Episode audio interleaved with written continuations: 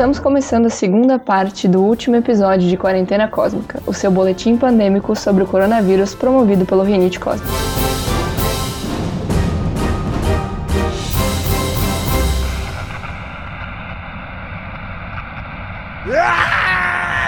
Quarentena Cósmica, o seu boletim pandêmico sobre o coronavírus.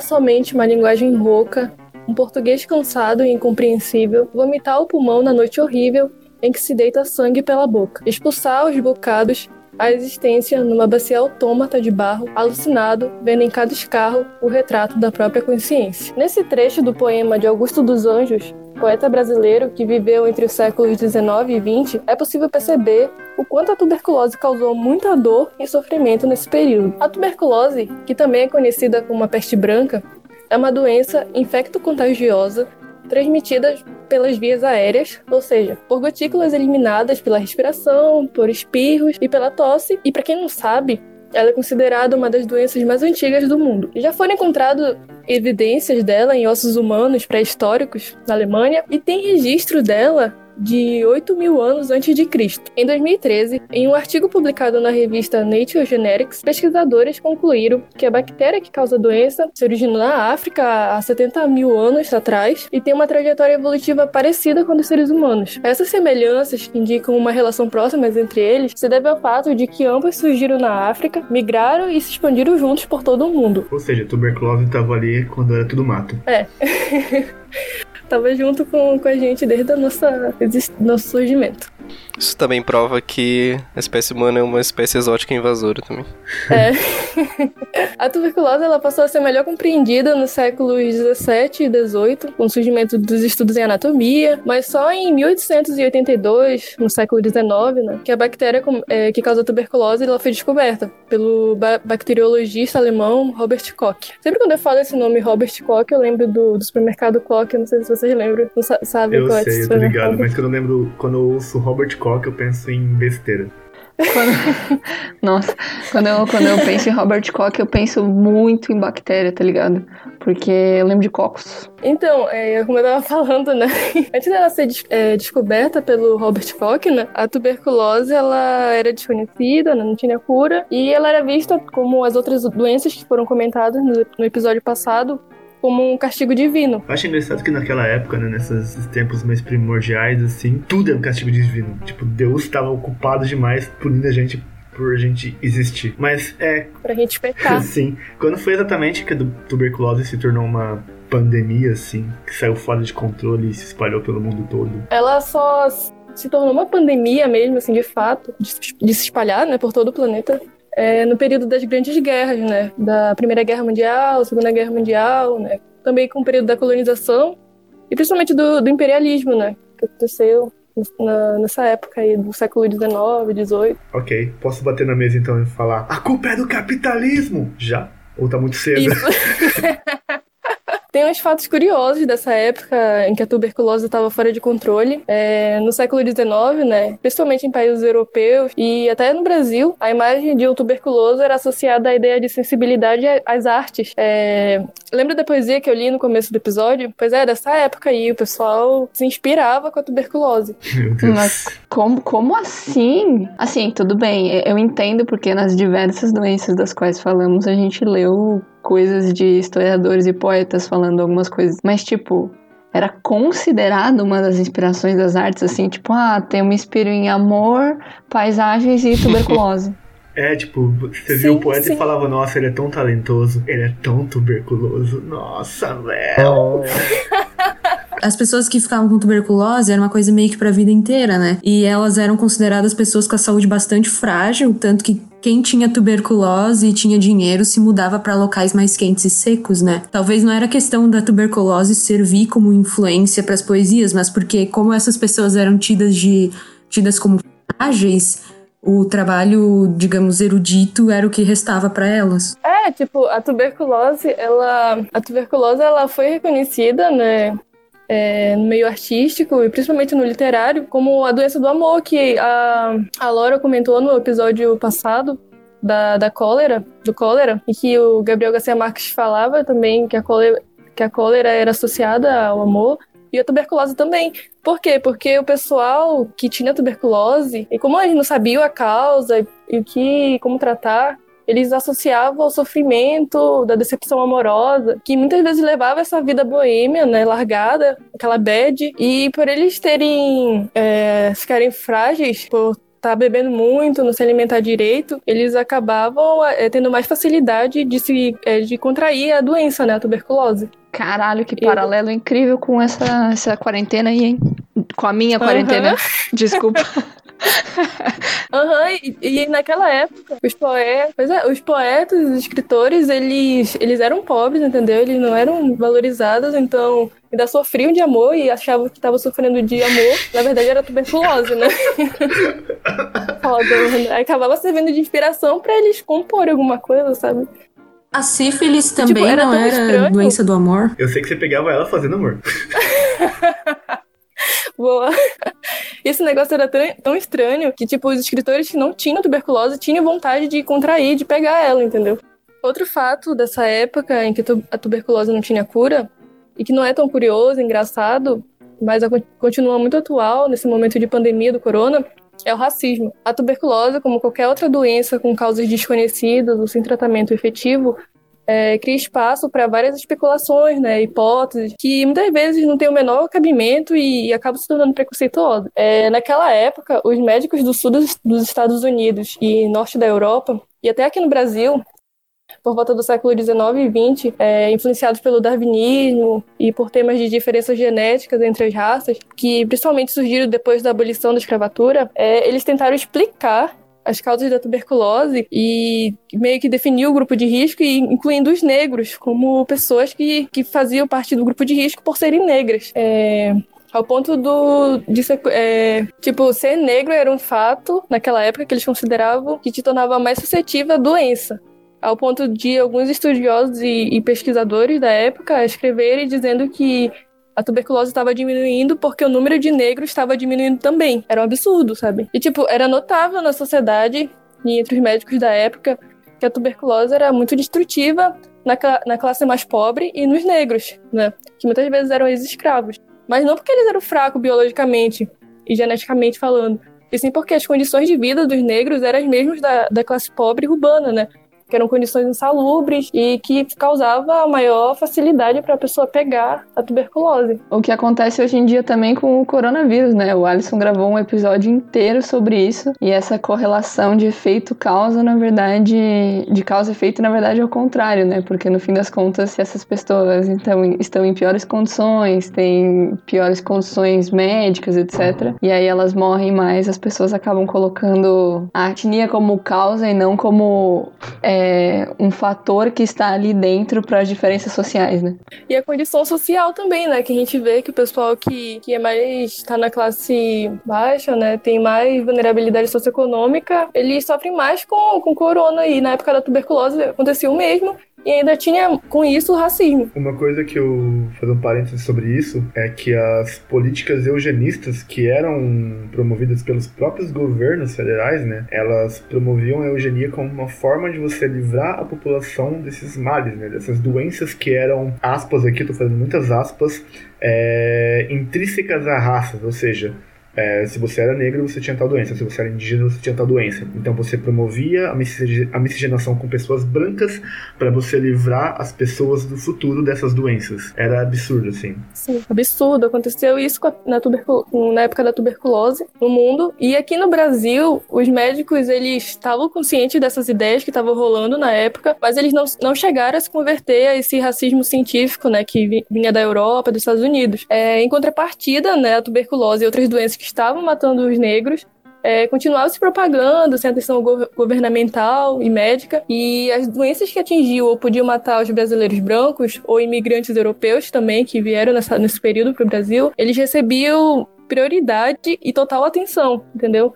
Enquanto que os negros eram marginalizados, e por conta do que o, do que o Ali falou. E enquanto os ricos moravam em casas mais arejadas e iluminadas, na casa dos pobres, que eram operários das indústrias, os, os quartos eram divididos entre muitas pessoas, é, causando aglomerações, o que ocasionava né, a maior disseminação da, da tuberculose. Novamente dá para fazer um paralelo bem interessante em relação à Covid-19, né? É exatamente o que acontece também com a doença atualmente. Certamente. Sim. Eu acho importante a gente ressaltar que é, nenhuma dessas teorias eugenistas foi comprovada cientificamente para quem não nos, está nos ouvindo e não sabe. Elas eram teorias que se diziam serem baseadas na ciência, como a Lanita falou, baseadas no darwinismo de Charles Darwin, quando na verdade ele nunca falou isso e essas teorias nunca foram comprovadas cientificamente. Elas eram puro e simples preconceito. Depois de comentar os aspectos históricos da tuberculose e algumas curiosidades e fatos né, dessa época, é importante é, falar sobre os sintomas né, e como ela age no organismo e como, qual é o panorama atual em que ela se encontra. É, a tuber, para quem não sabe, a tuberculose ela é provocada na maioria dos casos pela bactéria Mycobacterium tuberculosis, também conhecida como bacilo de Koch, e tem como principais sintomas, né, a tosse por mais de duas semanas, produção de catarro, febre, cansaço e dor no peito. Tá aí a questão de, de associar a tuberculose ao amor, né, ao sofrimento amoroso, aquela dor no peito, né, aquele, aquele aperto no coração, que é a tuberculose causa. Mas, Lenita, como que ela age exatamente no organismo, assim? É, menos de 10 bacilos são suficientes para causar infecção.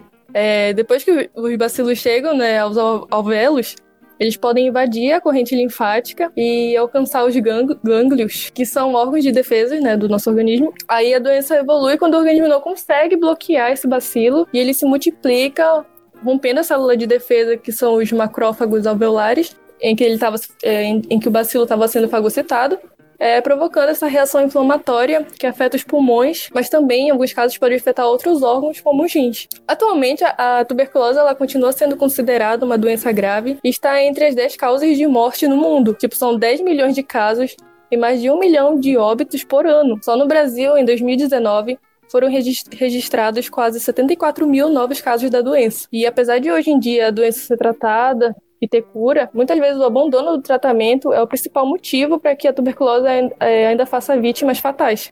E, tipo, o contágio pode ser evitado com tratamento, né? Como a gente sabe, com antibióticos e com a melhoria das condições de vida da população, que a gente espera e deseja muito que isso seja levado em consideração e vai erradicar muitas outras doenças que são problemas pra gente quando a, a gente for levado a sério, que a gente precisa melhorar a condição de vida da população e das classes mais, mais pobres e desfavorecidas. Diz que a Anitta tá falando sobre condições, é interessante a gente pensar nesse panorama que ela deu falando dos casos do Brasil, que no Brasil é, as prisões têm 27 vezes mais casos do que as pessoas que não estão no sistema carcerário. Ou seja, o nosso sistema carcerário é muito porco, literalmente, né? Sujo, né? Ele coloca as pessoas como se fosse um depósito e muito pouco se trata dessas coisas que seriam teoricamente tratáveis com higiene ou é, melhores condições para essas pessoas, melhores condições de água, melhores condições de banho, melhores condições de várias coisas. De alimentação, né? Exatamente. Isso reforça também como boa parte das doenças que ceifam muitas vidas estão relacionadas com a questão de classe também. Bate na mesa e fala que é culpa do capitalismo novamente, mas não. É, você pode ver que boa parte das pessoas que perdem as vidas ou sofrem consequências bem graves das doenças são pessoas que não têm acesso a, ao é, ao tratamento ou que acabam estando numa situação que é socioeconomicamente desfavorável para elas, né? A tuberculose, ela tem um, ela, ela mata muito mais dentro de um grupo isso fica bem claro quando você vê os dados. Existe um grupo socioeconômico, existe um grupo racial que é mais vítima da tuberculose. E eu não sei o que acontece, mas se você identifica um grupo que está em risco por causa de uma doença e ainda assim você permite que esse grupo continue morrendo, isso diz muito mais sobre as suas intenções do que sobre a fatalidade da doença em si.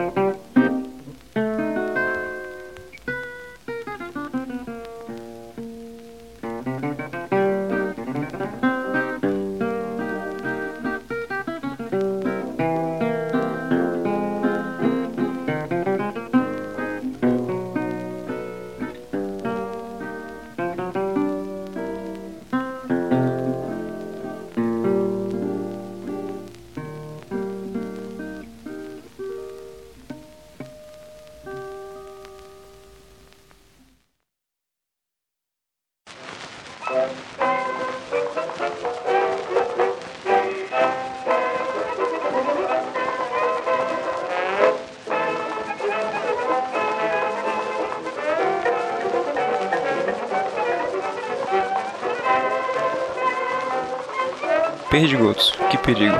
Se estás resfriado, amigo, não chegues perto de mim. Sou fraco, digo o que penso. Quando tossires o lenço. E também sideratim. Corrimãos, trinco, dinheiro. São de germes um viveiro. E o da gripe mais frequente. Não pegá-los impossível. Mas há remédio infalível. Lave as mãos constantemente. Se da gripe quer livrar-se, arranje um jeito e disfarce. Evite o aperto de mão, mas se vexado consente, lave as mãos frequentemente. Com bastante água e sabão. Da gripe já está curado? Bem, mas não queira apressado. Voltar à vida normal. Consolide bem a cura, senão você, criatura, recai e propaga o mal.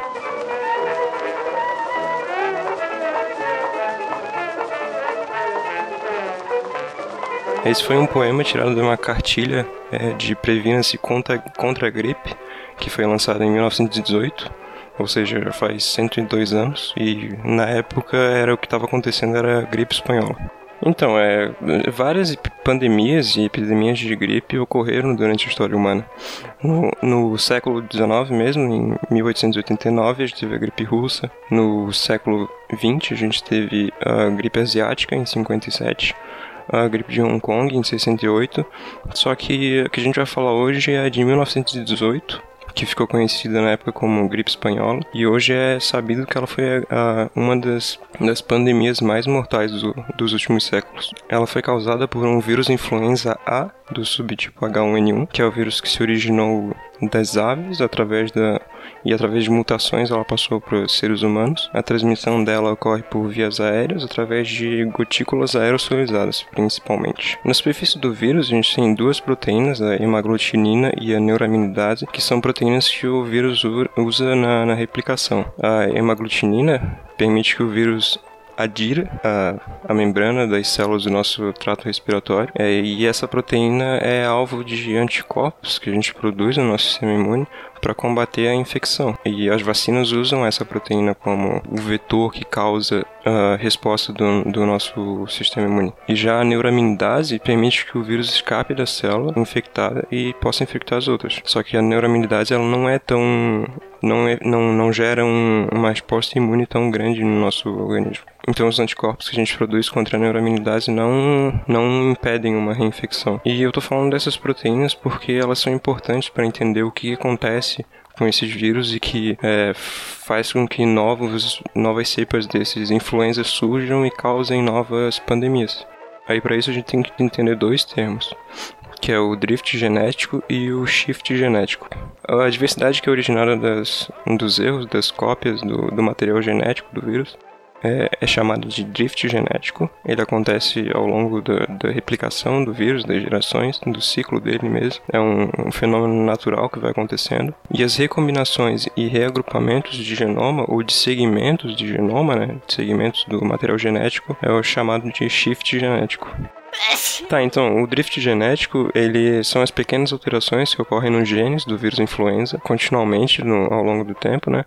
E esse drift genético é a razão que faz com que é, a gente tenha estações de gripe durante o ano e também é o motivo pelo qual a gente tem que tomar vacina várias vezes durante a vida. O, e o shift genético, que são as troca de pedaço grande do material genético, como por exemplo trocas de, dos de hemaglutinina e neuraminidase, são é o, é o efeito que leva a ocorrer as pandemias. Então, quando a gente tem é, diferentes tipos de hemaglutinina trocando em, em algum, reserva, algum animal reservatório, por exemplo, num porco, um porco se infecta com determinados tipos de influenza e, e em algum momento se, se, esses porcos eles se infectam com um vírus influenza de outro animal, como por exemplo de ave ou de ser humano. E aí nessa co-infecção pode ocorrer de ter troca do, desses genomas, desse pedaço do genoma. É, então sobre a, a, origem, de onde que veio o leão? É, tem duas hipóteses principais. Uma diz que ele veio do Kansas, nos Estados Unidos, é, em uma região rural onde tinha uma base militar é, e esse, esses primeiros casos estão associados a quadro respiratório benigno em um soldado que trabalhava fazendo limpeza de chiqueiros e a primeira morte confirmada por H1N1 é, ocorreu nessa, nessa cidade. E uma segunda hipótese principal é que teria começado na França em uma cidade também militar que tinha uma flutuação enorme e uma movimentação enorme de pessoas.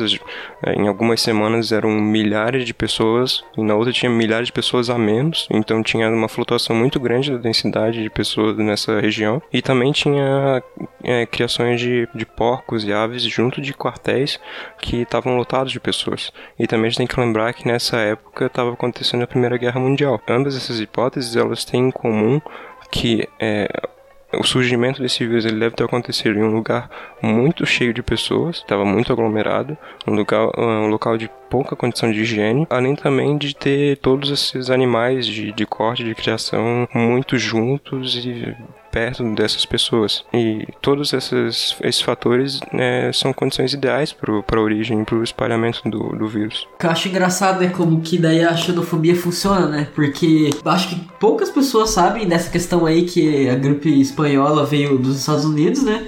Só que hoje todo mundo culpa a China, né? E, e, e, e como se a, como se a, culpa realmente fosse deles, né? Mas tá aí, né, cara? Tipo, logo nos Estados Unidos, um país que o pessoal paga o pau fudido, acontece esse tipo de coisa, em qualquer lugar pode acontecer, né? O Rafa, eu fiquei com uma dúvida. Tu falou duas hipóteses de, de onde surgiu o vírus, né? E nenhuma delas foi na Espanha. Por que, que a gripe ganhou esse nome, então, de gripe espanhola? Não, era, é tipo o irmão pequeno que tá quietinho no canto dele, enquanto os outros dois irmãos maior estão brigando. Era o que acontecia com a Espanha. Ela estava neutra e não participava da Primeira Guerra, então ela tinha uma imprensa mais livre e noticiava mais esses acontecimentos. Enquanto as outras, os outros países que estavam participando da guerra, eles não queriam demonstrar alguma fragilidade, né? Então eles não noticiavam essas coisas. E como a Espanha foi a primeira a fazer esse tipo de notícia, veicular essas informações, é, foi assim ficou conhecida a, a, gripe, só que nenhuma das hipóteses leva isso em consideração. Na França, os casos eles eram subnotificados, né, como o atual presidente tenta fazer com a gente agora, mas porque eles não queriam é, causar pânico entre os soldados, né? Tipo, já tava numa guerra e se os soldados soubessem que estava tendo uma epidemia, eles iam ficar mais surtados ainda, né? Todas as pessoas que estavam envolvidas na guerra também. E na Espanha, né, como o Rafa falou, esses casos eles tiveram mais liberdade para ser notificados, mas a França ela fez isso porque ela não queria causar esse pânico a mais nos no soldados. É, os países né? usam de todos esses pretextos para esconder a informação, mas na verdade tem todo um contexto social de que é, quando acontecem essas pandemias, alguns, algumas nações mais autoritárias realmente tendem a esconder informação, né? É curioso a gente colocar esses pontos assim de esconder casos e notificações, porque, como disse uma historiadora chamada Cristiane Maria Cruz de, Sou Cruz de Souza, uma doutora da Fiocruz, ela falou que as epidemias parecem seguir uma sequência narrativa de uma peça teatral, porque é, a doença surge misteriosamente em um lugar e é um esforço muito grande para ignorá-la ou ocultá-la. E essa admissão, a admissão da epidemia só acontece quando há um expressivo número de doentes. Isso é uma coisa que parece que se repete, assim, é, século a século, ano a ano, quando novas epidemias vão surgindo. É, esconde enquanto é conveniente e na hora que não dá mais para esconder, volta atrás. Inclusive, eu não sei se o Rafa vai falar isso, né? Nos Estados Unidos teve até muitos, muitos estados decretaram o uso obrigatório de máscara, né, na, na durante a gripe espanhola e por incrível que pareça, houve é, movimentos anti-máscara, tipo, ah, minha liberdade está sendo tirada, né? Tipo, exatamente a mesma coisa estava ocorrendo 100 anos depois, numa pandemia onde todo mundo tem acesso à informação, né? Um negócio absurdo, como ninguém realmente aprende, né? Tá, então acho que é importante também entender como é que se deu essa pandemia, como é que ela atingiu vários outros países, atingiu praticamente todos os continentes, né?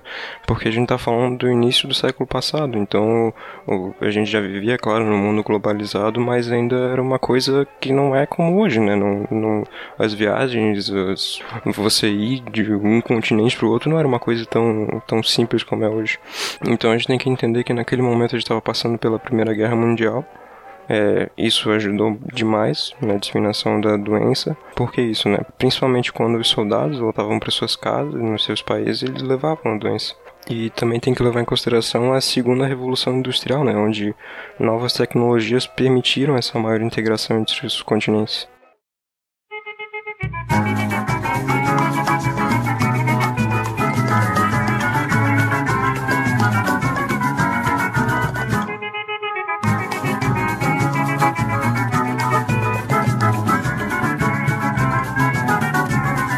Como é que o como é que o vírus chegou nas terras tupiniquins? Então, primeiro a gente sabe que foram aproximadamente 35 mil mortes no, no Brasil. O, inclusive o presidente eleito Rodrigues Alves, em 1918.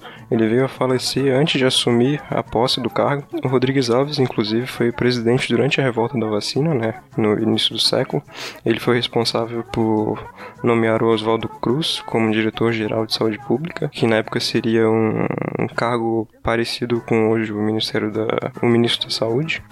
É, e em 1918 quem assume o cargo é um cara chamado Carlos Seidel. Entre diversas polêmicas que o Carlos Seidel tá tem, está envolvido, né? A mais chamativa delas é a insistência dele de querer reforçar uma ideia de que a gripe era benigna, só uma gripezinha, traduzindo para os dias de hoje. E além de criticar a imprensa, falando que eles estavam noticiando era na verdade uma histeria. Coincidência? É incrível isso. né? Onde será que eu já vi isso? Então, como é que a, a gripe espanhola chegou aqui, né? Foi, aconteceu isso em setembro de 1918, com o navio, o navio cargueiro inglês Demerara, que atracou nos portos de Recife, Salvador e Rio de Janeiro.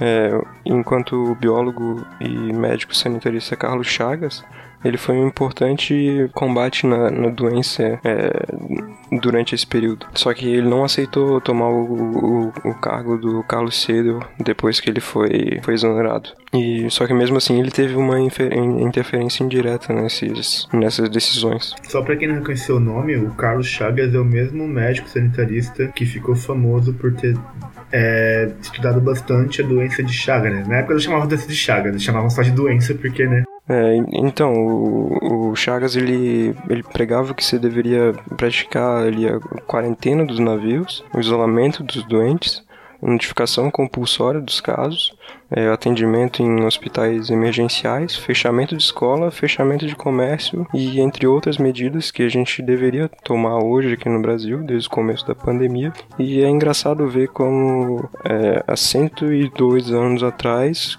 quando se tinha muito pouco conhecimento da virologia e da epidemiologia, os caras já sabiam o que, que tinha que fazer. E hoje, com tanto conhecimento, a gente não faz o que deveria fazer. Aqui no Brasil, né, estima-se que entre outubro e dezembro de 1918, que foi o período oficialmente reconhecido como pandêmico, é, cerca de 65% da população brasileira adoeceu e só no Rio de Janeiro foram registrados 14.500 mortes aproximadamente e em São Paulo foram aproximadamente 2 mil mortes. A cidade do Rio de Janeiro contava com uma população de 910.710 habitantes no mês de setembro de 1918, sendo 697.543 na zona urbana e 213.167 nos subúrbios e, zona, e na zona rural. Nesse período, apenas 48 pessoas morreram de gripe. No decorrer da epidemia, a cifra elevou-se a níveis nunca vistos, sendo que apenas no dia 22 de outubro de 1918 foram computados 930 óbitos de gripe e um total de 1.073 óbitos. É, ou seja, ocorreu um aumento na taxa de mortalidade no decorrer do evento de quase 2 mil por cento. Esse, esse parágrafo né, foi retirado da, do texto revisionando a gripe espanhola, a gripe pandêmica de 1918 no Rio de Janeiro, da Adriana de Costa Goulart. Agora entrando numa parte que a gente também está bem familiarizado nos dias de hoje, né?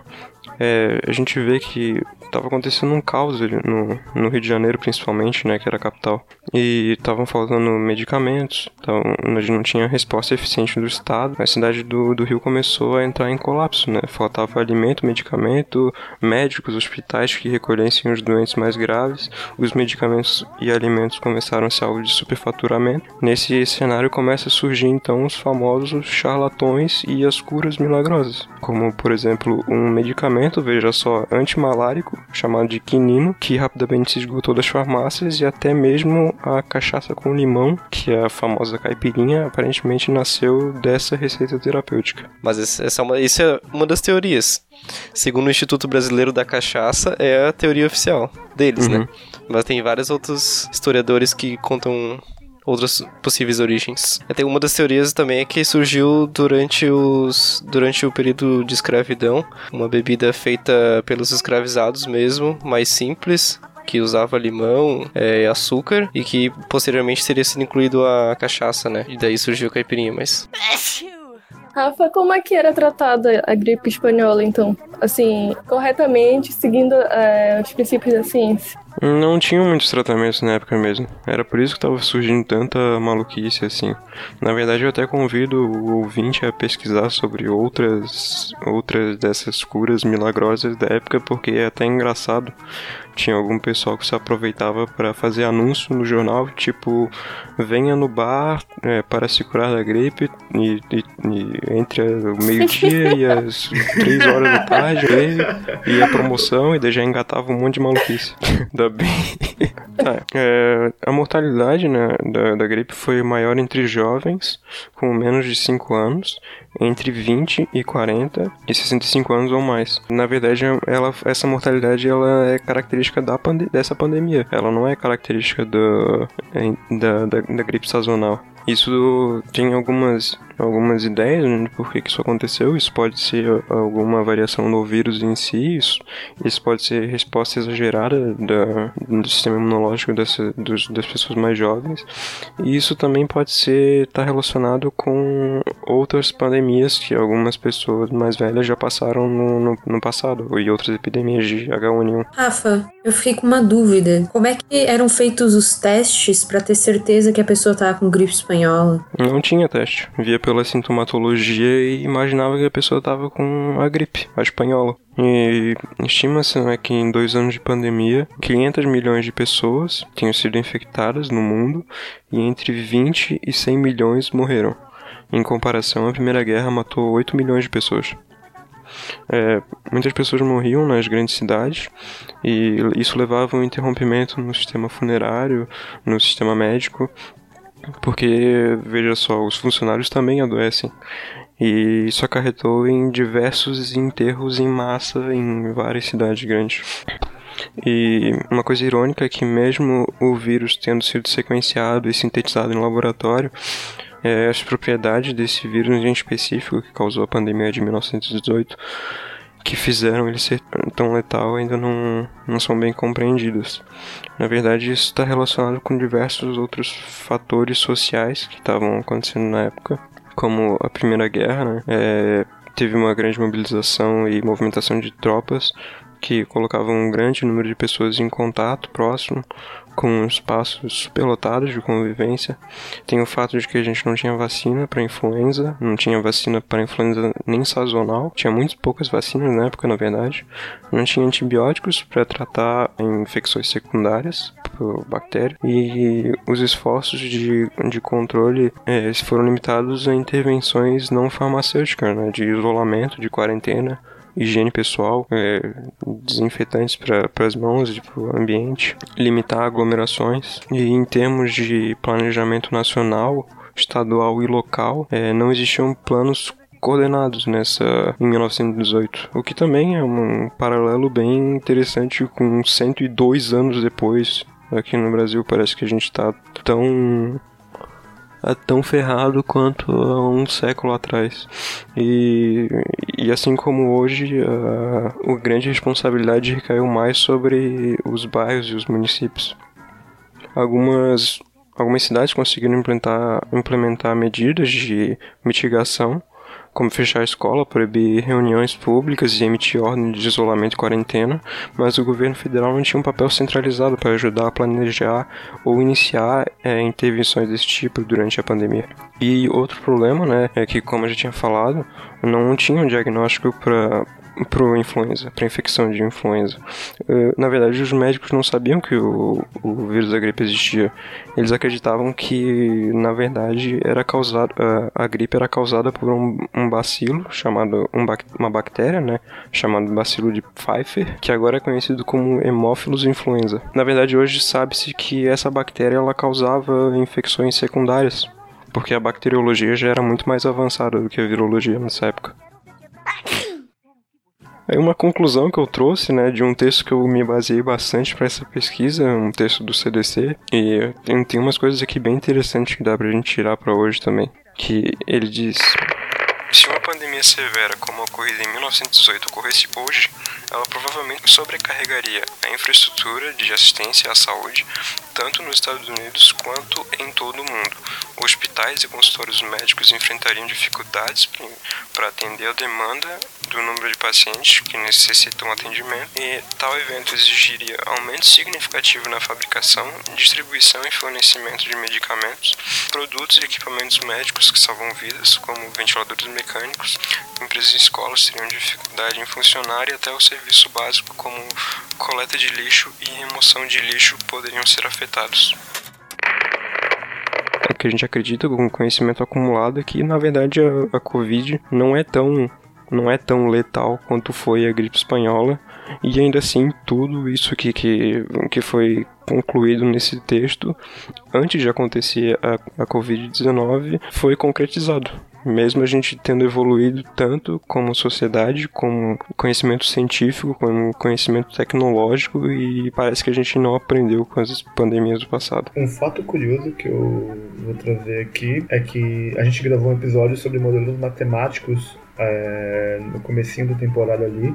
É, e os modelos matemáticos que a gente usa para Covid e para outras epidemias ou pandemias, boa parte deles foram postulados assim com uma maior precisão durante a gripe espanhola, analisando os dados da gripe espanhola, porque por ser uma pandemia sem precedentes até então, a gente tinha dados em escala global que permitiam que a gente conseguisse comparar vários cenários com várias variáveis e vários recortes, tanto de classe quanto de, de status do país em desenvolvimento, ou se ele era um país de primeiro mundo ali na época, naquela época, né? Antes mesmo de existir uma divisão bem clara sobre isso. Então, a gente tinha todos esses dados, todos os modelos matemáticos relacionados à gripe espanhola, e ainda assim a gente está pelejando para conseguir lidar com a Covid-19 aqui no Brasil e em outros países que estão sobre esse regime negacionista. Uhum. E só para fechar então, aqui a parte da gripe espanhola, é, se o ouvinte quiser entender o que, é um mundo sem vacina,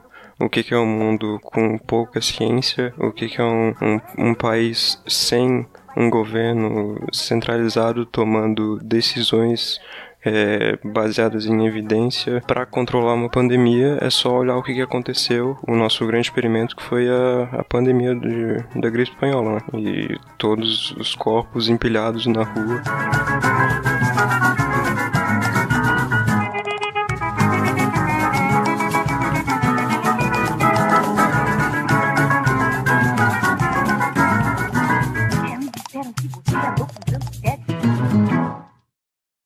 Assunto é tão grave que esta semana mesmo foi motivo de nova reportagem de alerta numa revista da importância de Time. Além da verdadeira campanha de massa que vem sendo feita através de todos os jornais, do rádio e da televisão. De Nova York, o repórter Hélio Costa conta por que é que os médicos e sanitaristas estão tão preocupados. Uma doença misteriosa que era totalmente desconhecida há dois anos, segundo as autoridades médicas americanas, transformou-se nos últimos meses na epidemia mais violenta do século. Trata-se da Síndrome da Deficiência Imunológica, ou AIDS.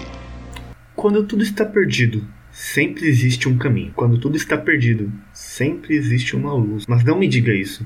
Hoje, a tristeza não é passageira. Hoje, fiquei com febre a tarde inteira. E quando chegar a noite, cada estrela parecerá uma lágrima. Essa é a letra de Via Láctea, uma música da banda predileta dos jovens que curte aquela famosa roda de violão, Legião Urbana. Essa música foi escrita por Renato Russo, conhecido por ser um excelente compositor. É uma letra melancólica, densa, pouco otimista e não é para menos. Na época em que ela foi escrita, o estado de saúde de Renato Russo não era nem um pouco animador. Nos últimos anos de sua vida, o artista lutou contra a AIDS e seu quadro de saúde se agravou muito no decorrer dessas batalhas. A música Via Láctea foi lançada em setembro de 96. Menos de um mês depois, Renato Russo morreu por causa das complicações da doença. AIDS é a sigla em inglês para Síndrome da Imunodeficiência Adquirida, uma doença que, como o nome sugere, afeta o nosso sistema imunológico. A doença é causada pelo HIV, o vírus da imunodeficiência humana. Estima-se que até 44 milhões de pessoas vivam com o vírus hoje em dia e que 32 milhões já morreram por causa da AIDS desde o momento que a doença foi reconhecida como uma pandemia, na década de 80. O HIV é um vírus traiçoeiro. Ele age como uma espécie de cavalo de Troia que entra silenciosamente no seu organismo e abre as portas para quem quiser chegar causando estrago. O HIV, assim como os outros vírus que a gente citou aqui já ao longo desse episódio, não consegue se replicar sozinho, então ele depende de uma célula para passar seu legado genético adiante.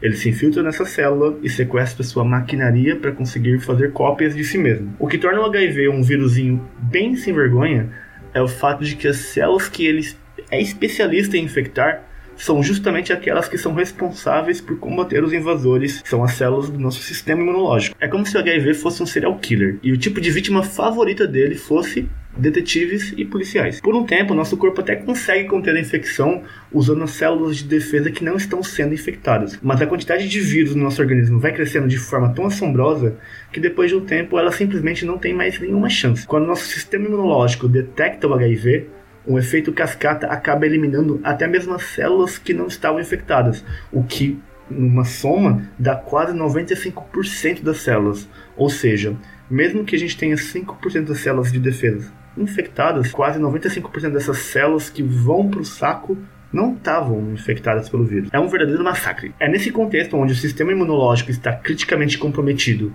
que a AIDS surge. Sim, HIV e AIDS não são a mesma coisa. O que chamamos de AIDS, na verdade, é o estado crítico onde nosso corpo não tem mais condições de se defender, já que a maioria esmagadora das células de defesa foram destruídas no processo de infecção.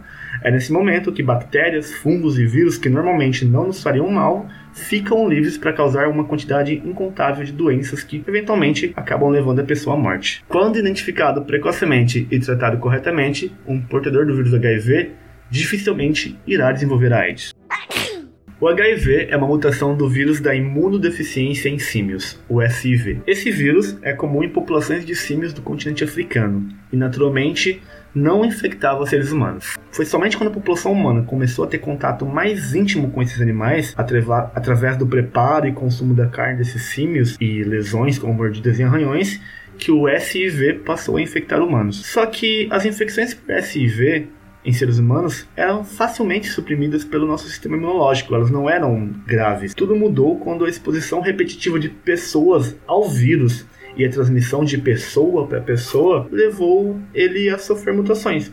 Esse processo ocorreu de forma independente em dois lugares diferentes do continente africano, dando origem a dois tipos diferentes de HIV. Sim, não existe só um HIV, existem dois. A primeira mutação, identificada como HIV-1, surgiu a partir do SIV que existia em chimpanzés nas matas de Camarões. Sabe, Camarões, aquela seleção que joga muito bem e dá uma surra no Brasil toda vez que o Brasil joga com ela? Então, país da onde aquela seleção vem. Já a segunda, o HIV-2, é uma mutação de vírus que existe em mangabês, que são uma espécie de macaco que vive ali na parte ocidental da África entre Senegal e a Costa do Marfim. O HIV-1 é o vírus responsável pela AIDS que conhecemos atualmente e que já ceifou tantas vidas. Já o HIV-2 é um tipo que ficou mais restrito à África Ocidental, sendo ele menos virulento, ou seja, menos agressivo e tendo uma capacidade menor de infectar pessoas. O HIV e a AIDS foram oficialmente reconhecidos no começo da década de 80, mas os estudos posteriores mostraram que ele podia estar circulando desde o início do século 20. É interessante notar que Senegal, Camarões são regiões que são meio afastadas, assim, elas não são muito próximas. Então mostra que o vírus ele evoluiu independente é, em dois lugares completamente diferentes do, do mapa. Foram realmente esses contatos recorrentes e essas exposições frequentes e a transmissão de pessoa para pessoa que fez com que o HIV surgisse basicamente duas vezes em locais distintos. Falou que tem dois tipos principais de HIV, né? E o tipo 2 ele tá restrito mais ali a uma região da África. É, também tem subtipos de HIV, né? De, de, de cada um desses vírus, dentro de cada um desses dois grupos, que tu consegue fazer uma análise do, do vírus por regiões de diferentes países e dá pra ver que diferentes estados, diferentes é, regiões do, do do Brasil, por exemplo, tem uma prevalência de diferentes tipos de, de HIV-1. Pô, que massa. A AIDS surgiu como uma zoonose, né? E como a gente já citou aqui no episódio Biodiversidade faz bem para a saúde, a zoonose é uma doença que ela começa em um animal não humano e ela acaba saltando para seres humanos. É o chamado efeito spillover, quando um microorganismo, no caso um vírus, que não é um microorganismo porque não é um ser vivo, é um agente infeccioso, não vamos entrar nesse detalhe agora, ele acaba saltando para outro ser vivo. Isso acontece através do chamado drift genético que o Rafa já comentou aqui nesse episódio. Por ser uma zoonose, é, a AIDS ela foi uma doença que ela surgiu basicamente no contexto onde o continente africano era um lugar estava sendo bastante explorado. Os olhares do mundo estavam no continente africano. O pessoal explorava bastante as matas da região, principalmente em busca de matéria-prima e de minério. É, nesse processo, eles usavam um, um emprego de mão de obra forçada, uma situação análoga à escravidão, que a gente pode simplesmente chamar de escravidão. Não tem por que usar eufemismos aqui, né?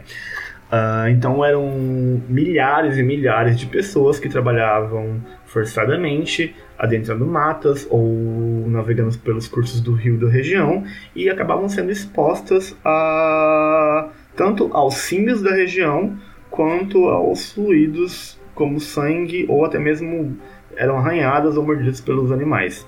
Uh, outra coisa que também que é bem comentada é, é que durante o processo de vacinação em massa no continente africano existia uma espécie de ordem para que fosse economizado recursos. E nesse processo acabavam sendo utilizados, é, reutilizadas as seringas para vacinação.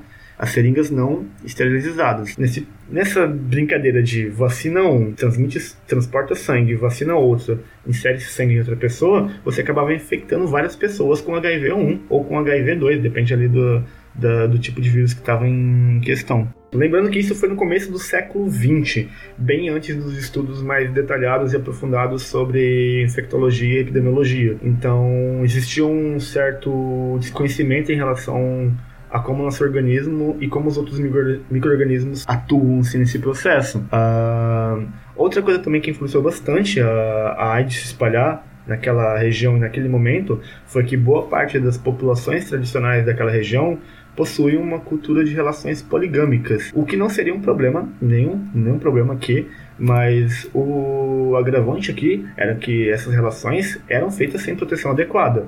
Então não existia acesso a, a preservativos ou a ferramentas que pudessem prevenir com que essas populações estivessem expostas ao vírus. E após o fim da colonização, um, boa parte desses europeus que estavam na, no continente africano voltaram para a Europa, o que também não seria um problema, se não fosse o, o, fato de que nesse período que eles ficaram no continente africano rolou uma coisa que a gente chama de estupro. Então, boa parte das populações tradicionais tiveram pessoas que foram estupradas por europeus e, e esses europeus acabaram contraindo a AIDS e quando voltaram para a Europa ou foram viajar ao redor do mundo, acabaram transmitindo a doença para outros lugares. Olha, só para entender, a gente tá falando aqui de um período logo anterior à década de 80, então. Bem anterior, no começo do século 20. Quando provavelmente ela surgiu, então. Sim. Não quando virou uma pandemia. Ou já é considerado pandemia desde o começo do século 20, será? É, a AIDS é, é considerada pandemia desde a década de 80. No começo, uhum. para ser mais preciso, em 1981 ela foi reconhecida pela CDC, né? O Centro de Controle de Doenças dos Estados Unidos como uma pandemia, como uma doença ali e depois foi conhecida como uma pandemia pela OMS. Mas já existiam registros da doença circulando desde 59 na República Democrática do Congo. Só que estudos anteriores com coletas de amostras de sangue mostraram que ela já estava em circulação desde o início do século XX. É, Alisson, isso também se deve um pouco à cultura que foi desenvolvida nessa época do, da década de 70 e 80, né? Da época do festival do Woodstock, que as pessoas elas defendiam o amor livre, né? E amor, elas usavam muitas drogas às vezes e transavam, né? Sem camisinha questão de amor e tal. E como ela não tinha essa consciência nessa época, a, meio que isso contribuiu para que a AIDS se tornasse uma pandemia, né? Ou, ou não? Tem, tem uma relação com isso sim. Eu já vou falar sobre isso. É, ô então, pegando esse gancho aí, a AIDS ela, ela surgiu num contexto um pouquinho mais é, posterior à época do Woodstock, o que não descarta a possibilidade dela ter circulado um pouco antes, né?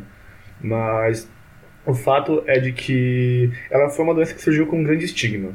E ela não surgiu necessariamente dentro de um grupo mais jovem, assim, como era dentro como era relacionado ao pessoal de participar do, do estoques ou coisas do tipo. É, no começo, quando a AIDS foi diagnosticada, ela era uma doença que ela tinha um estigma muito, muito forte em relação à população homossexual. Mas não só em relação à população homossexual. Ela era conhecida inicialmente como a doença dos 5 dos cinco Hs. Por quê? Porque eram doenças que homossexuais tinham, hemofílicos tinham, haitianos tinham e heroinomanos tinham e também hookers, que é uma palavra em inglês para profissionais do sexo. Heroinomanos são pessoas que são usuárias de heroína injetável, então que compartilham seringas, que costumam ter esse tipo de hábito assim. Então ela ficou conhecida inicialmente com esse nome, doença dos 5Hs. Depois ela ficou conhecida como GRID, que era Síndrome de Imunodeficiência da População Gay. E logo em seguida, quando ela chegou aqui no Brasil, ela ficou conhecida como peste gay. Era exatamente esse nome. O nome que era promovido na mídia era peste gay. Então, desde o começo que a AIDS foi identificada, o HIV foi identificado e a AIDS, a doença que ele causa, foi identificada, tinha um estigma muito forte dentro de um grupo muito específico, né? Que era um, que era um grupo que eu já citei, mas principalmente a população homossexual masculina.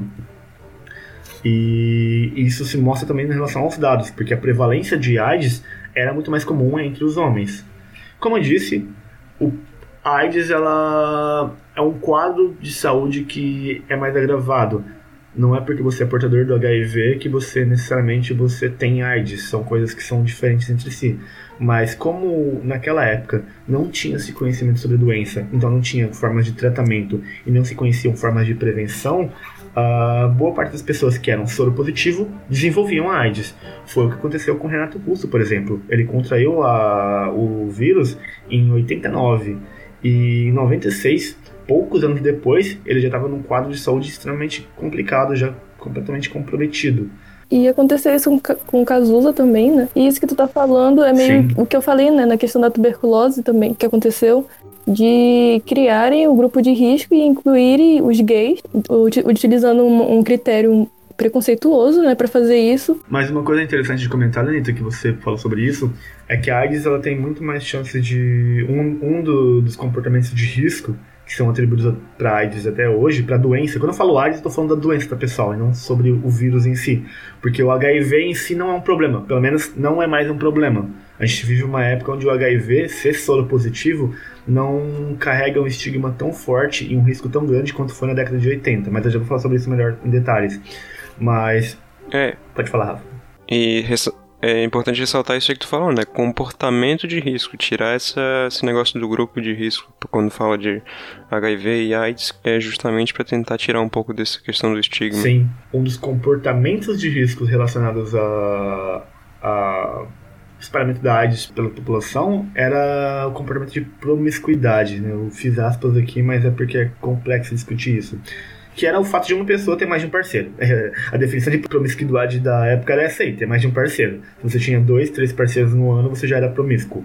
Mas na época, a gente tinha essa tendência a achar que o grupo de risco é, eram os, os homossexuais, mas o que estava acontecendo bastante por baixo dos panos é que as campanhas e todos os olhos estavam voltados para homens homossexuais, só que boa parte da população que estava espalhando eram homens heterossexuais que tinham um núcleo familiar bem estruturado. Por quê? Porque esses homens, boa parte deles, assim, acabavam tendo relações extraconjugais e, obviamente, que eles não falavam para as esposas ou, ou maridos que estavam tendo relações extraconjugais e transmitiam esse vírus em silêncio dentro do casamento. E isso fazia com que esse vírus fosse se espalhando silenciosamente dentro da população. E quando você olhava para a situação no geral, você tinha muitas pessoas infectadas. E você não sabia dizer de onde isso veio. Como assim? AIDS não é uma doença de gay, não é uma doença de haitiano, não é uma doença de gente drogada. Como assim, eu, heterossexual, estou doente por causa da AIDS? Tem um filme muito bom que aborda isso num contexto mais geral, que é o Clube de Compra Dallas, que é sobre um homem heterossexual que contraiu HIV, soro positivo, e acabou desenvolvendo a AIDS. E mostra todo esse estigma em relação à doença, porque a doença ficou conhecida como uma peste gay. Então, pessoas heterossexuais que tinham AIDS, elas eram mal vistas, mal vistas, assim, por, por se dizer, pela sociedade. Pra gente ver como esse estigma pegou forte, aqui no Brasil, por exemplo, dois meses atrás, um mês atrás, foi quando o STF derrubou a restrição é, da Anvisa de que pessoas da comunidade LGBT poderiam doar sangue. Ou seja, Provavelmente essa, essa regra foi estabelecida numa época, nessa época, e hoje, 2020, que a gente tá revertendo isso, sabe? Não tem nenhum motivo atualmente para impedir esse grupo de doar. Atualmente, boa parte da população que. Boa parte das pessoas que estão infectadas com HIV, que são soropositivos, continuam sendo homens que fazem sexo com outros homens. Mas a proporção disso em relação à população é chega, chega a ser tão próxima uma da outra, assim, que derruba, abaixa esse, estigma, assim. A, AIDS é uma, hoje em dia uma doença tão, tão bem dispersada da população que não existe um rosto, não existe um grupo de risco, né? Não existe um comportamento de risco específico. Uh, mas como que, pra, pra ficar mais claro no episódio, como que você contrai AIDS, né? Tipo, como você contrai o primeiro HIV e como a AIDS se desenvolve, desenvolve. Eu já falei que a AIDS é um estado que surge depois que o sistema imunológico está comprometido. Mas o HIV, ele é contraído basicamente em relações sexuais através da amamentação. Se, uh, se a mãe da criança ali ela for soropositiva, ela pode transmitir o vírus para a criança e através do compartilhamento de seringas. São esses os maiores, maiores comportamentos que acabam é, dispersando a AIDS dentro da população. Ah, se eu beijar uma pessoa que tem, tem que é soropositiva, eu vou contrair AIDS? Não. Se eu apertar a mão, vou contrair? Não. Se eu abraçar, vou contrair? Não. Se eu compartilhar tarefa, vou contrair? Não. Saliva, fezes, vômito, esse tipo de coisa não transmite o HIV. E é interessante a gente ter isso em mente hoje em dia, porque na época não era assim. Quando o HIV foi identificado, as pessoas usavam roupas de contenção para lidar com pessoas que tinham HIV. Então, em hospitais onde tinham gente com HIV internados, você tinha pessoas usando aquelas roupas ali de contenção biológica, como se fosse uma coisa radioativa, é, cuidando do doente ali. É, era uma situação completamente absurda, no sentido de que não se tinha muita informação sobre a doença. Só que ainda assim, o HIV ele revolucionou completamente o mundo. A gente pode definir que o mundo existe antes do HIV e depois do HIV. Por quê? Porque a forma como a gente começou a se relacionar com sexualidade, com financiamento de ciência, com campanha publicitária é, promovida pelo governo e com é, sexualidade, estigmas dentro de grupos, assim, é, mudou completamente. Então, com o advento do HIV, como a gente enxerga certos grupos dentro da população é, é, completamente diferente. Hoje em dia, por exemplo, nós temos campanhas publicitárias do governo em relação a campanhas de prevenção para doenças sexualmente transmissíveis, que é uma coisa que começou a ser muito reforçada e muito promovida depois do surgimento do HIV. Porque quando o HIV era uma doença que afetava puramente a população pobre, e aí a gente volta na questão de classe, a população homossexual, a população haitiana, hemofílico, é, heroinomanos e os hookers, né, que eram profissionais de sexo, uh, não existia uma preocupação tão grande em tentar contê-lo. Quando ela começou a se dispersar dentro de outros grupos ali é, mais privilegiados, aí começou a ser uma corrida gigantesca para tentar conter o avanço da epidemia de AIDS, ou na, como era chamada na época, a peste gay. É interessante quando a gente está falando sobre prevenção, sobre esses comportamentos de risco e tal, que é, em diferentes sociedades a gente pode ter comportamentos de risco diferentes, né? Ou grupos de risco diferentes. E a gente também precisa então saber como fazer as propagandas e como veicular questões de prevenção. E eu estava ouvindo podcast cujo participante era o David Comen, que a gente citou no começo da parte 1, no, no episódio do desse podcast do Scientific America, ele conta quando ele estava viajando pela África, um pouco antes dele escrever aquele livro famoso dele, Spillover, e ele diz que via cartazes de prevenção, não lembro agora se ele está falando sobre em relação ao HIV ou sobre ebola, alguma zoonose assim, ele dizia que que no cartaz, uma coisa que a gente via que era muito diferente daqui, que aqui no ocidente a gente fala muito de usar camisinha, né? é, comportamentos seguros na, na, prática do sexo, só que lá o que ele via era coisas do tipo, se você vê um, uma carcaça de um chimpanzé, não toque no sangue, tome cuidado com o sangue, tome cuidado com carne de caça, e é, é interessante notar essa essa diferença social e cultural de, de como a gente tem que falar sobre prevenção. Sim. O Brasil é um país, por exemplo, que é juridicamente monogâmico, né? No sentido de que você não tem relações poligâmicas que são reconhecidas por lei. Até onde eu saiba. Uh, então, as campanhas de prevenção focam nesse núcleo, núcleo familiar que a gente conhece como pai, mãe, pai, pai, mãe, mãe e os filhos, né? Quando há filhos, se é de desejo do, do pessoal do núcleo familiar. Mas em outros países do mundo, que existem núcleos poligâmicos ali dentro da família, a campanha publicitária para prevenção é completamente diferente do que é no Brasil ou nos Estados Unidos, por exemplo. Então, é, atentar-se que o fato da doença estar se espalhando não é necessariamente um comportamento, né? Mas o fato desse comportamento não ter as, essas medidas de profilaxia, que são medidas de prevenção associadas. O problema, por exemplo, não é fazer sexos com outros homens, isso não é o que propaga a, o HIV. O problema é ser feito sem proteção. O problema não é, aqui quando eu vou dizer isso, o problema não é usar heroína numa seringa, por exemplo. O problema é você compartilhar a seringa, entende? São coisas diferentes da gente analisar. Tem toda a questão social em relação à doença que não pode ser deixada de fora. E por isso que existem as políticas de prevenção e redução de danos, né? É, um fato bem curioso é que em Santos, na década de 80, uh, o HIV estava avançando assombrosamente. Avançando, tipo, sem, sem condições. Tava galé geral. Geral tava contraindo HIV. E o governo decidiu, e isso acontecia bastante entre as pessoas que eram usuárias de drogas injetáveis. O que o governo resolveu fazer? Ele resolveu distribuir seringas descartáveis. Então, para cada pessoa que era reconhecidamente usuária de droga injetável, ou até mesmo para pessoa que estava em população de situação de rua, assim, eles distribuíam uma seringa que era descartável e orientava a pessoa a descartar no local correto. Qual que foi o problema? que teve polícia, teve desembargador, teve juiz que falou que se pegasse usuário de drogas, pessoas de drogas injetáveis, portando seringas descartáveis, ia levar preso. Isso na década de 80.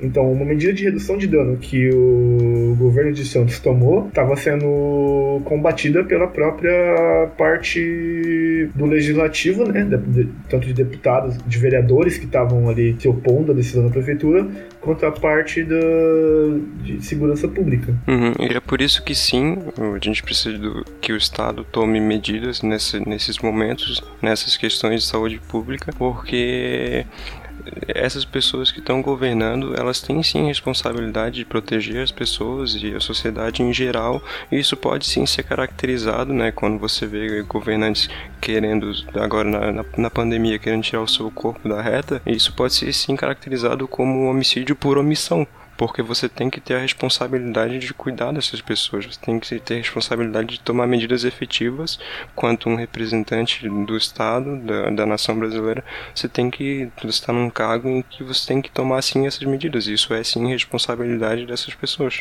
Sim. O fato é que apesar do HIV e a AIDS, a doença causada por ele, hoje em dia, não carregarem um estigma tão forte quanto carregava na década de 80, tanto no Brasil quanto no mundo, e a gente tem avançado bastante nessa discussão, não altera o fato de que ainda hoje em dia existe muito desconhecimento em relação à doença, principalmente em regiões mais distantes assim do, dos centros urbanos, em regiões mais do interior e dentro da população que não tem acesso à informação tão fácil quanto outras pessoas têm, né? Mas pegando esse gancho do que tu falou, Rafa, a responsabilidade do Estado em prevenir, tratar e reduzir os danos de uma doença se mostra em políticas de saúde pública. O SUS, o Sistema Único de Saúde Brasileiro, por exemplo, ele é considerado até hoje um dos melhores programas de prevenção e de tratamentos em relação ao HIV/AIDS até hoje. Uh, ele revolucionou todo o sistema de tratamento da doença e o Brasil ele é um país sem precedentes assim, em relação a outros países do mundo em como ele lida com a doença Para para pensar que no Brasil a gente tem um sistema público de saúde que fornece tanto os coquetéis quanto os medicamentos de forma gratuita para as pessoas que são soropositivos. Além de, do PrEP, né? Que é a profilaxia pré-exposição, que é esse, essa coisa que acabou revolucionando como as pessoas. que, que revolucionou uh, a forma como a gente lida com o HIV porque mesmo que você seja exposto ao vírus, você consegue por um tempo evitar que ele consiga se fixar no nosso organismo, consiga se desenvolver ali. Então, o SUS, por exemplo, é uma coisa que a gente tem que defender com unhas e dentes, porque sem o SUS, o tratamento para AIDS no Brasil, assim, não seria possível. Inclusive, isso é uma outra coisa que eu ia comentar nesse episódio aqui, que no começo, na década de 80, ser diagnosticado como soro positivo para HIV era decreto de morte. Se você era soro positivo, você ia morrer. Era essa a ideia que se tinha em mente. Isso mudou muito de um tempo para cá. Hoje em dia, uma pessoa que é soro positiva, ela tem uma, uma vida normal. Claro, ela vai ter que tomar um remédio todos os dias, ela vai ter que ter uma frequência de medicação, mas como qualquer outra doença crônica. Então, o HIV, ela já. O tratamento para HIV hoje tanto pelo sistema público de saúde no Brasil em outros lugares do mundo, ele já permite que uma pessoa que seja soropositiva leve uma vida normal. E quanto mais você trata a doença, e quanto mais você trata o organismo que causa a doença, menor a chance de você transmitir esse vírus para outras pessoas. Hoje em dia a gente consegue, por exemplo, impedir com que mães que são soropositivas transmitam o, o vírus para os seus filhos, tanto na, na hora da concepção, né, de de gerar a criança, quanto de parir a criança e na hora de amamentar a criança, né? Então, houve uma mudança muito grande em relação ao HIV de, da década de 80 para cá. É, é sem comparação. Só que apesar de toda essa informação que a gente tem e apesar de todos os métodos de tratamento que a gente tem, a, a doença não está sob controle, né? O HIV ele continua em crescimento e não é pouco, ele continua aumentando, mas isso é responsabilidade sim de setores conservadores na sociedade. Porque quanto menos a gente evita, quanto mais a gente evita de falar sobre sexualidade, sobre formas de prevenção durante o sexo, sobre tratamento e sobre acesso a esse tipo de tratamento, mais pessoas ev evitam buscar esse tipo de informação e mais pessoas não recorrem a, a, ao tratamento, né? Ou até mesmo a fazer o teste. Tem gente que tem medo de fazer o teste para descobrir se é soro positivo ou não, porque ela não quer saber se ela é soro positivo ou não. Porque ainda existe esse estigma em ser soro positivo. Se eu sou soro positivo, significa que, você, que eu vou ser um aidético, eu vou morrer. Não é bem assim. Hoje em dia a gente tem um total controle sobre a doença. A doença tem aumentado bastante entre os jovens, né? faixa de 15 a 24 anos. Só entre 2007, a, só entre 2007 e 2017, a doença aumentou 700% pra vocês terem uma ideia. Eu ia comentar uma coisa que até hoje alguns grupos são, são esquecidos, digamos assim, na, na prevenção de doenças sexualmente transmissíveis, uh, como por exemplo no sexo lésbico. Vi de gente falando para colocar papel filme tá ligado? Precisa usar papel filme para se proteger. E tem muita pouca gente que sabe que a parte externa da camisinha feminina tem esse papel de fazer uma protetora na parte externa da vagina. Entre mulheres e principalmente dentro da população trans, tem pouca campanha publicitária e bastante pouco apoio do governo em como lidar com a doença, assim. Realmente existe uma lacuna bem grande. Principalmente, principalmente entre os lésbicas e trans. a gente vê, né, que tão importante quanto o SUS é a educação sexual. E hoje em dia a gente ainda é tratado como tabu nas escolas, mas a gente vê, ouvindo podcast, por exemplo, falando sobre isso, a gente vê o quanto que é importante é, se inserir a educação sexual nas escolas para justamente ensinar como prevenir o, o HIV, né? Eu queria falar aqui sobre teve três casos, né, de pessoas que foram curadas do HIV. Um é da Inglaterra e dois, dois são da Alemanha. E, tipo, eles tinham leucemia e receberam um transplante de medula óssea de doadores que não produzem uma determinada proteína, que é necessária para que o HIV possa ser reproduzido dentro do organismo. E aqui no Brasil, recentemente, né, não sei se as pessoas viram, se vocês viram também, é, noticiaram um primeiro caso de um homem que conseguiu ficar livre do HIV é, somente usando medicamentos sem a necessidade do, transpl do transplante de medula. É, isso foi um experimento do, da Unifesp, mas assim, não dá para dizer que ele tá curado. É, por um longo período de tempo, acho que uns dois anos, ele fez os exames e o vírus não foi detectável no organismo dele. Dá pra considerar que o transplante de medula seja uma forma de tratamento, né? Na verdade, eu acho que mais ou menos, porque eu acho que a pessoa tem que ficar imunossuprimida e daí fazer um transplante de medula. E mesmo assim, eu não sei se basta fazer o transplante, porque eu não me lembro agora se o tipo o vírus ele integra só nas células do sistema imunológico ou se tem algumas outros tipos de célula que ele também consegue integrar. Até onde eu sei. Não sei se é tipo tão simples de fazer isso, porque senão eu acho que seria bem mais espalhado também. Então, né? Rafa, o problema com o vírus é que ele infecta bastante as células dendríticas e as CD4, né? As células T auxiliares. E esses são os alvos que a gente conhece dele. Então, o tratamento com as células tronco de medula óssea vão mais no sentido de você conseguir produzir células é, auxiliares para conseguir, até onde eu sei, não sei se estou enganado, conseguir produzir uma quantidade sufi suficiente de células T auxiliares que supra a quantidade de células T auxiliares que são eliminadas no processo. Porque o que acontece? Essas células, né, como eu disse, 95% dessas células que são destruídas não estão infectadas mas são destruídas num processo inflamatório. Então, quando esse processo acaba, então não existe mais defesa. E eu acho que é nesse sentido que, que o que tu diz da você precisar que o organismo esteja imunossuprimido para funcionar. Porque você insere essas células novas após o processo de inflamação. Porque aí você uhum. vai ter Isso. essa patrulha funcionando 100% e não vai correr o risco dela ser destruída no processo de inflamação. Isso enquanto entope o paciente de antirretroviral. Exatamente. Né? São coisas que são associadas. E assim. sobre o que a Luísa comentou da medula óssea ser utilizada como um tipo de tratamento. Ah, não, eu falei ao contrário. Isso, não, isso. Não é, porque não é tão fácil assim. Como eu falei, não é qualquer medula óssea, entendeu? É uma medula óssea de pessoas que não produzem uma certa proteína que é necessária para combater o HIV, porque ele não se reproduz dentro do organismo quando tem essa proteína, entendeu? E, tipo, esse tratamento que que está sendo que foi feito nessas três pessoas, ele foi feito porque elas tinham uma doença agravante que era a leucemia. Então elas precisavam mesmo fazer isso, porque senão elas iam morrer, né? E, e essa pesquisa da Unifesp, ela, ela tem um diferencial porque ela utiliza medicamentos é, antivirais, né? E, tipo, não precisou do, do, transplante de medula. E se der certo isso, vai ser um grande avanço, entendeu? Se confirmarem que o cara tá curado. Então, por isso é importante a gente se cadastrar para doar medula. É, para se cadastrar para doar medula, você entra em contato com o hemocentro do seu estado, né? Que no caso de Santa Catarina é o Hemosc. E lá é onde é que você pode fazer o cadastro para ser doador de medula. Aí eles vão fazer um registro de qual que é o teu tipo de medula, assim.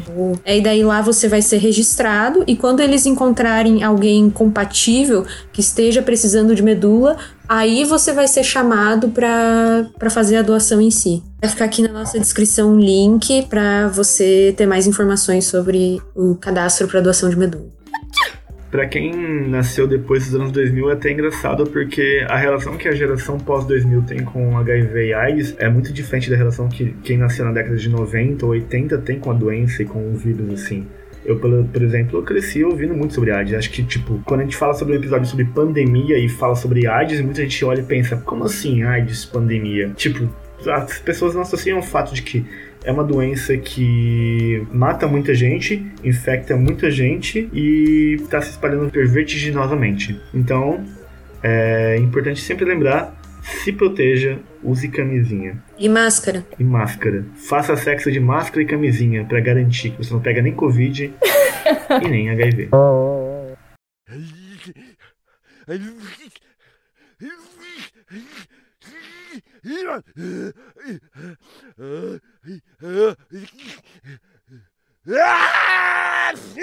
Tá, então falando sobre a gripe suína, ela teve a sua ocorrência foi entre 2019 e 2010.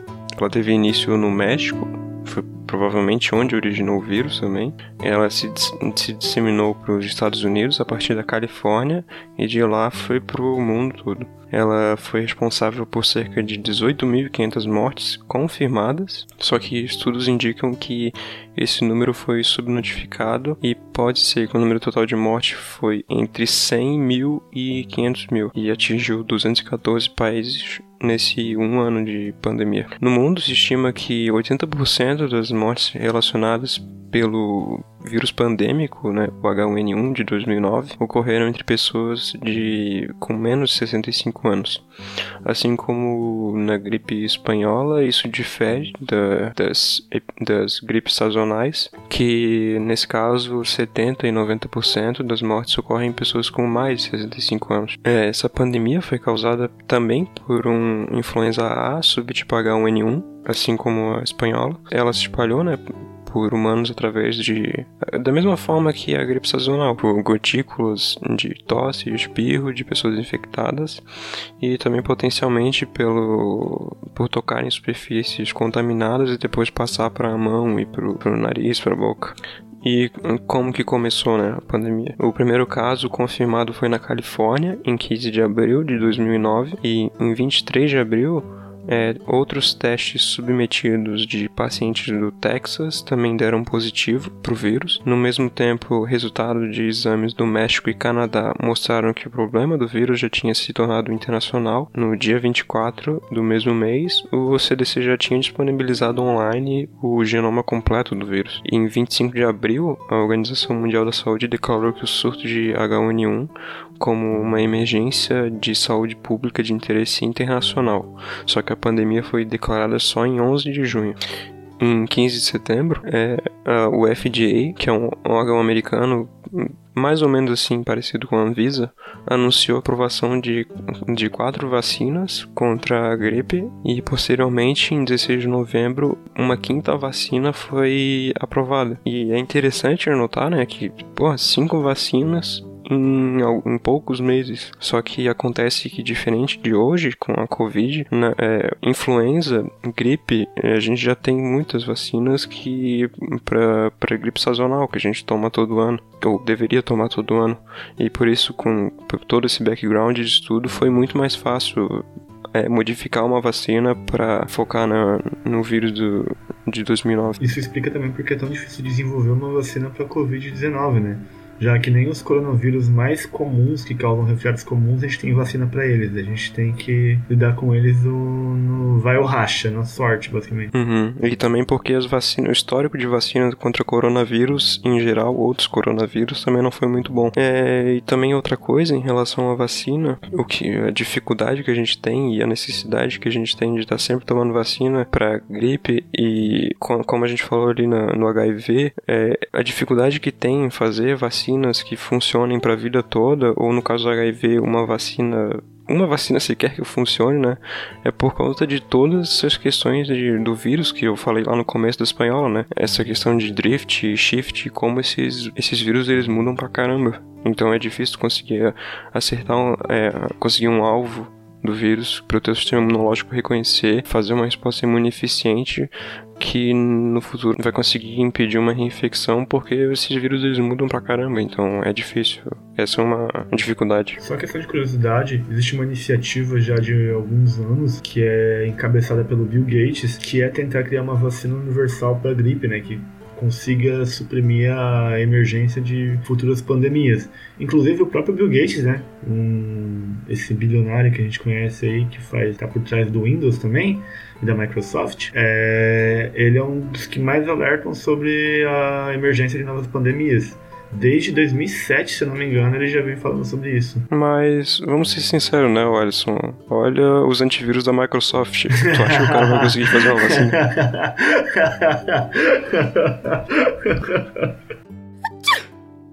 Sobre essa vacina universal, tem um. Da, da, gripe, né? Tem um documentário que eu recomendo e não recomendo assistirem agora, chamado Pandemia, que mostra um pouco do, do estudo desse, desse pessoal que está trabalhando com a vacina universal para gripe. E seria, na verdade, uma revolução, né? Tá, então, falando de um pouco sobre o vírus, né? Esse, esse vírus específico, H1N1, de 2009, é, ele era diferente do, dos vírus H1N1 que circulavam até o momento da pandemia.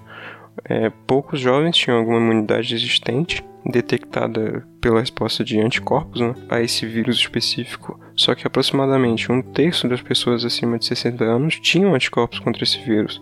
E isso era muito provavelmente por conta de outros H1N1 que essas pessoas entraram em contato ao longo da vida.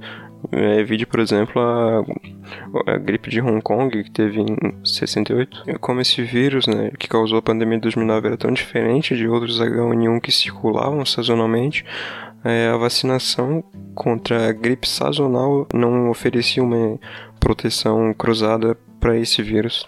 Muitos trabalhos iniciais de sequenciamento né, mostraram que esse vírus ele continha genes de cinco vírus é, da gripe diferentes. Um vírus da gripe suína norte-americana, um vírus da gripe aviária norte-americana, um outro vírus da gripe humana e dois vírus da gripe suína normalmente encontrados na Ásia e na Europa. Então esse vírus é uma salada de, de DNA de outros vírus diferentes e análises posteriores mostraram que várias proteínas do, do vírus são mais parecidas com cepas que causam sintomas leves em humanos. É, outros pesquisadores também indicaram que todos os segmentos desse vírus são de origem suína, apesar de uma reagrupação múltipla desse DNA. Na verdade, eu estou falando tudo isso para dizer que ainda não se tem um consenso da origem desse vírus do que, que de onde que ele veio. Isso porque não, não, não, não se fazia um, e eu acho que hoje ainda não se faz um rastreamento bom desses vírus vírus em, em porcos. E porcos, por sinal, né, como eu já tinha falado, eles servem como um reservatório de mistura para esse tipo de vírus, porque eles podem infectar com vírus de ave, vírus de humano e, e vírus próprios do, dos porcos. E o rearranjo que eu tanto estou falando é, na verdade, um processo que ocorre quando dois ou mais tipos de influenza infectam uma única célula e quando ele vai sair da célula ele pegou pedaços desses tipos de vírus diferentes. Essa, essa fusão aí de DNA ela ocorre dentro da célula daí? Uhum. é, na verdade são pedaços inteiros de algum gene que um, um, vírus, o vírus A, pega um pedaço inteiro, por exemplo, do gene da hemaglutinina do vírus B. Aí quando ele sai da célula, ele tá, já tá diferentão ali. Foi o que aconteceu com, voltando ali no episódio, no tópico anterior com HIV também, né? Com outros vírus também é bem comum isso acontecer.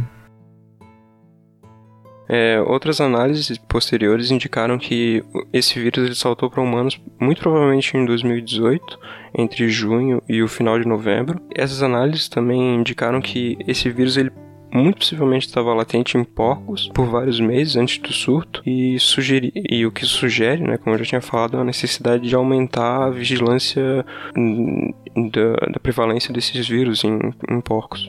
Aí, quando a gente fala de grupos de risco para essa pandemia, tinha principalmente grávidas no, por volta do terceiro trimestre da gravidez e outras condições crônicas, como doenças respiratórias, autoimunes e cardiovasculares, além de diabetes e obesidade. E embora a, a, gripe de 2009 tenha afetado principalmente crianças e adultos jovens de meia idade, é, o impacto desse vírus na população mundial durante o primeiro ano foi bem menos severo que outras pandemias. É, tem estimativas que dizem que 0,001% da população mundial morreu de complicações respiratórias relacionadas a esse vírus. Isso durante um mês da pandemia. Então, isso é até bem interessante porque tem muita gente alegando, fazendo uma falsa correlação entre essa pandemia e a pandemia atual da, da Covid. Não, mas pois é, eu lembro que no começo da pandemia o pessoal tava alegando muito que essa, que essa pandemia de hoje não ia matar nem perto do que matou a, a H1N1 em 2009, né? 2009, 2010, né? Porque a gente claramente vê que tá totalmente equivocado nessa, né, nesse argumento. Mas uma coisa interessante é que a OMS, a Organização Mundial da Saúde, ela foi duramente criticada em 2009 por ter decretado estado de pandemia por causa da gripe suína. Uh, porque acharam, tipo, os governos acharam precipitado demais e precoce demais ela ter feito esse decreto. É, decreto entre aspas, né? Porque ela não decreta nada, mas ter dado esse indicativo. E eu não culpo a MS, né? Porque imagina que você tem uma, um vírus muito semelhante ao, ao HN1 que causou a gripe espanhola e você tem que conter e lidar com isso em escala mundial, assim, sabendo que ele vai se espalhar rapidamente. Então,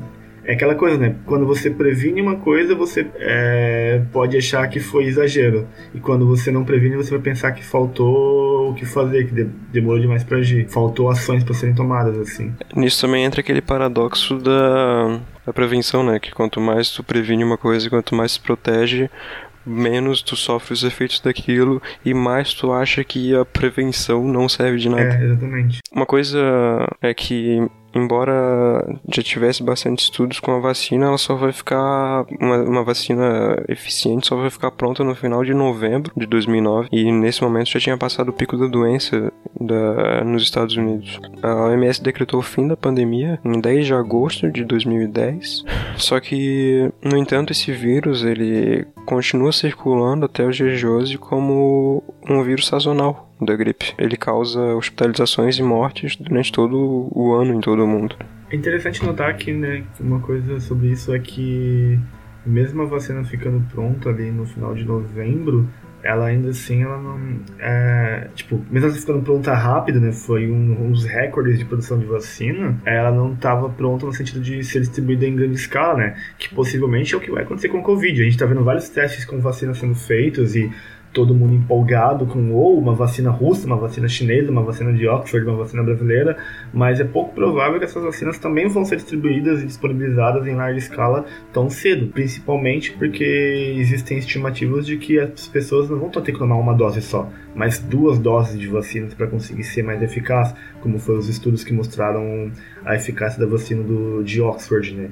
Então, imagina você tendo que ter 14 bilhões de doses de vacina prontas, o tempo que leva para isso ser distribuído em escala mundial. Não é do dia para noite, né? Então, quem aí tá achando que vai ter normalidade de volta no final do ano, sinto muito em trazer as más notícias. Em 2022 a gente se vê. Isso aí que tá falando, Alisson, dá para olhar lá para 2009 e ver que, por mais que já tivesse muito muito estudo anterior com outras vacinas é, da gripe, teve uma grande demora ali no, na questão da produção e distribuição, né? A gente já sabe mais ou menos o que esperar para agora também.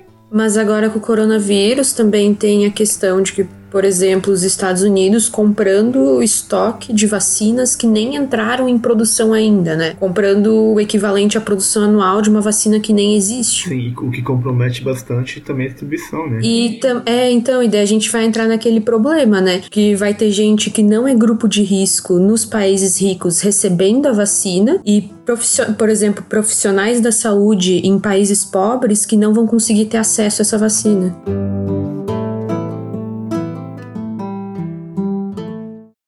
Dá para negar que nosso estilo de vida é insustentável, né? Nos resta nos perguntar por quanto tempo a gente vai conseguir levá-lo, porque mesmo que a gente, mesmo quando a gente sair da crise de Covid-19, existem outras crises que vão assolar a gente, né? Próximas pandemias, a gente vai enfrentar próximas pandemias, a gente vai lidar com crise ainda relacionada ao colapso ambiental que está por vir ainda, e as consequências vão ser tão graves quanto, ou até muito mais do que qualquer outra pandemia que a gente possa enfrentar. Então, o futuro não é muito promissor, assim, se a gente não mudar a forma como a gente lida com a nossa capacidade de produção e com como nos relacionamos com nós mesmos e com a própria natureza. A forma como a gente produz as coisas, a forma como a gente vive e cada vez mais a questão da devastação e cada vez mais a população crescendo e toda essa conexão entre as pessoas em todo o mundo é, e o que a gente vê também na história é que cada vez mais isso está ficando mais frequente, né?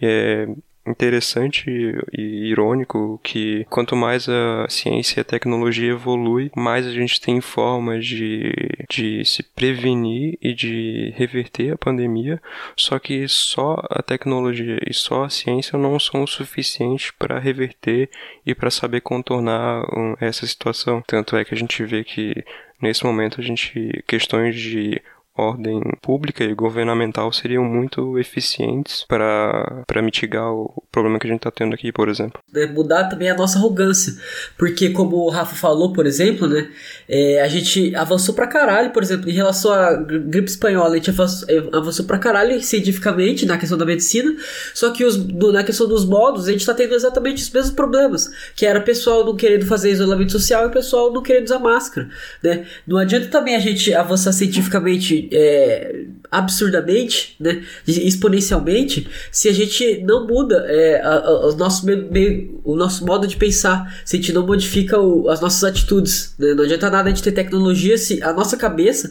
ainda está na Idade Média. Uhum, e não adianta nada a gente ter tecnologia e avanço científico se tudo isso que a gente faz acaba é, acentuando ainda mais as diferenças sociais, né? Que a gente vê que nesse momento não está todo mundo igual no mesmo barco. É, assim, e a gente não tem como dar nenhuma lição, assim, além dessa, porque embora as predições sejam que a gente realmente viva décadas de mais pandemias mais frequentes a partir de agora, não há como ter certeza também, né? Acho que confiar na, no que a ciência diz talvez seja uma única dica boa, talvez.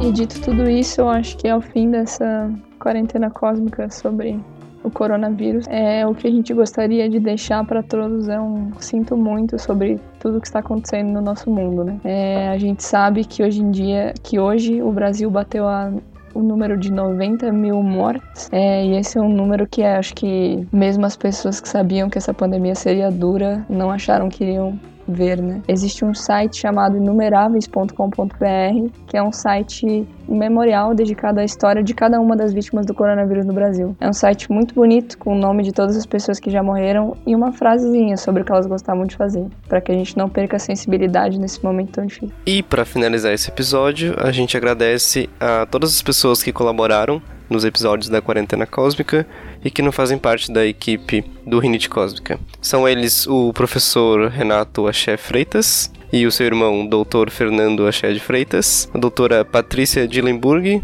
Adílio Anísio, Matheus Fronza, Vicente Heinen, Vinícius Tristão, Esen Delano Gari, Luísa Manô, Tomás Ronaiser, professor Guilherme Brito, Bárbara Lima, professora Clauter Arndt, professor James Dean. Então fica nosso muito obrigado a todos vocês que construíram com a gente essa temporada. Lembrando que o Rinite Cósmica é um podcast do Projeto Exploram, o projeto de extensão do PET Biologia da Universidade Federal de Santa Catarina. Além disso, o Rinite Cósmica é uma construção coletiva em prol da divulgação científica e da democratização da ciência. Eu sou Alisson Cavalcante. Eu sou a Laura Grazel. Eu sou o Pedro Marconi. Eu sou a Luísa Rupner. Eu sou o Lucas Garbo. Eu sou Lenita Cabral. Pô, todo mundo falou sobre o nome, que merda. Eu sou o Rafael Silva.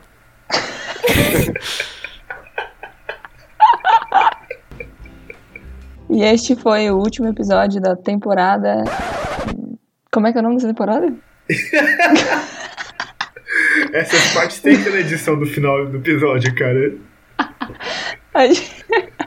É muito tempo gravando. E este foi a última parte do último episódio da temporada de Quarentena Cósmica, o seu boletim pandêmico sobre o coronavírus. Lembre-se que a quarentena não acabou. A gente vai entrar em reata agora pra descansar, tirar umas férias, fazer alguma coisa que não seja escrever roteiro, ler artigo e ver vídeo sobre coronavírus, porque nós também somos humanos. Se vocês puderem, façam mesmo. Se desliguem, busquem um pouquinho de paz, porque o mundo já tá causa bastante. Fiquem em casa, se cuidem e cuidem dos seus. Não só dos seus, né? Das outras também. Semana que vem, então, a gente vai gravar o próximo?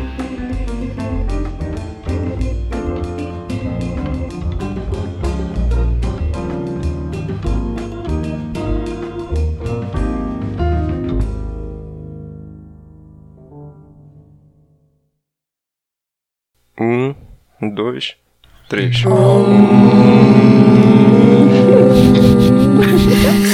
Muito bom. Estourou onda esse Coisa ridícula.